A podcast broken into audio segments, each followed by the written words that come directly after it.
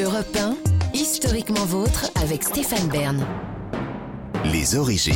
Pour conclure cette émission, on remonte aux origines, toujours avec Jean-Luc Lemoyne et Virginie Giraud, et surtout maintenant avec vous, David Castel-Lopez, puisque vous nous racontez les origines de notre thème du jour. Enfin, pas le thème, puisque ça on le sait, c'est Benjamin, notre rédacteur en chef, qui l'a trouvé, mais on a choisi le titre en fonction d'un cantique Amazing Grace. Oui.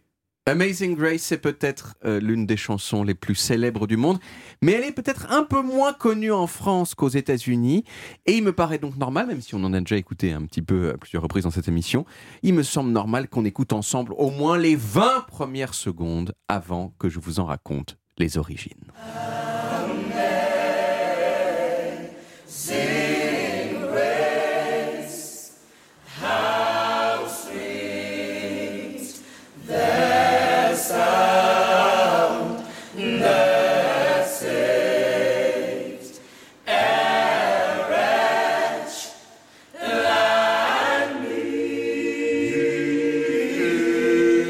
Amazing Grace, how sweet the sound that saved a wretch like me. Grâce incroyable au son si doux qui sauva le misérable que j'étais. Alors j'ai choisi une version gospel de la chanson. Et si j'ai fait ça, c'est que je vous avoue que jusqu'à ce que j'écrive cette chronique, j'étais persuadé que Amazing Grace, c'était une chanson noire américaine, écrite probablement par un esclave au 19e siècle. Eh bien, figurez-vous que pas du tout. Et non seulement Amazing Grace n'a pas été écrite par un esclave, mais elle a été écrite par un esclavagiste et pas n'importe quel esclavagiste, pardon, un type dont le métier c'était de vendre des esclaves, truc de malade. Ce bâtard de négrier, c'était un monsieur anglais qui s'appelait John Newton. John, il est né en 1725, il est devenu marin, et de son propre aveu, c'était pas un marin très vertueux. Il blasphémait, bon, il participait à la traite des Noirs, hein, ce qui est pas bien, il était dépravé, c'était, si vous voulez, une brebis complètement égarée. Mais Dieu, vous le savez, n'abandonne pas ses brebis. Et dans le cas de John, Dieu, il a fait en sorte que cette brebis retrouve le droit chemin. Et c'est cette histoire, l'histoire de John lui-même, que raconte cette chanson qui est donc autobiographique. Un jour, en mars 1748, John, il s'est retrouvé pris dans une tempête d'une grande violence sur son bateau. Il a vu sous ses yeux un homme emporté par une vague et il a fait ce que font souvent les chrétiens, même égarés quand ils sont en danger. Il, a prié et il a juré que s'il s'en sortait, il rentrerait dans le droit chemin de la vertu. Et il s'en est sorti et il a fait ce qu'il avait dit qu'il ferait. Bon, il a quand même euh, encore fait de la traite négrière pendant euh, pendant six ans euh, parce que pour bah, parce que voilà, c'était son travail. Mais il a fini par devenir vraiment quelqu'un de bien. Il a fini par renier complètement la traite négrière. Il a cessé de blasphémer. Il a appris le grec et l'hébreu qui sont parmi les langues préférées de Dieu, hein, tout le monde le sait.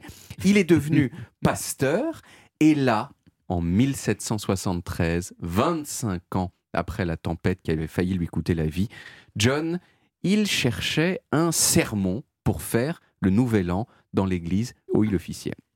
Et il s'est dit, bah, attends, pourquoi je raconterais pas ma propre histoire? Et il a écrit les paroles d'Amazing Grace. Pour ça, un poème autobiographique à prononcer, si vous voulez, devant ses paroissiens. Ce poème, il a été publié quelques années plus tard et il a eu énormément de succès en Angleterre, puis aux États-Unis.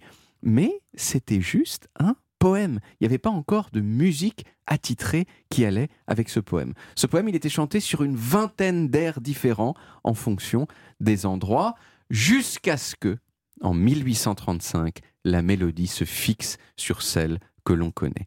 Et sous cette version-là, Amazing Grace a été incorporée à la liturgie de plein d'églises américaines dans le nord des États-Unis, mais aussi dans le sud, chez les esclavagistes, où tout le monde la chantait, les propriétaires d'esclaves, mais aussi les esclaves eux-mêmes qui étaient obligés d'aller à la messe avec leur maître. Et à partir de ce moment-là, Amazing Grace a été de plus en plus associée à la culture noire américaine, d'abord à travers les offices dans les églises, mais surtout à partir des années 50-60 avec le mouvement des droits civiques. Et là, le symbole de la chanson, c'était plus Dieu m'a aidé à sortir du péché, mais j'espère pouvoir sortir un jour de l'oppression.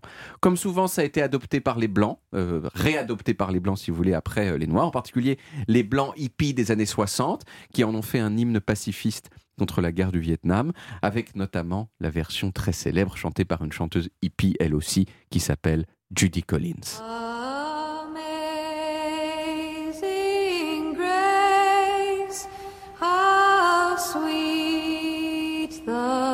Amazing Grace, elle a été enregistrée plus de 7000 fois.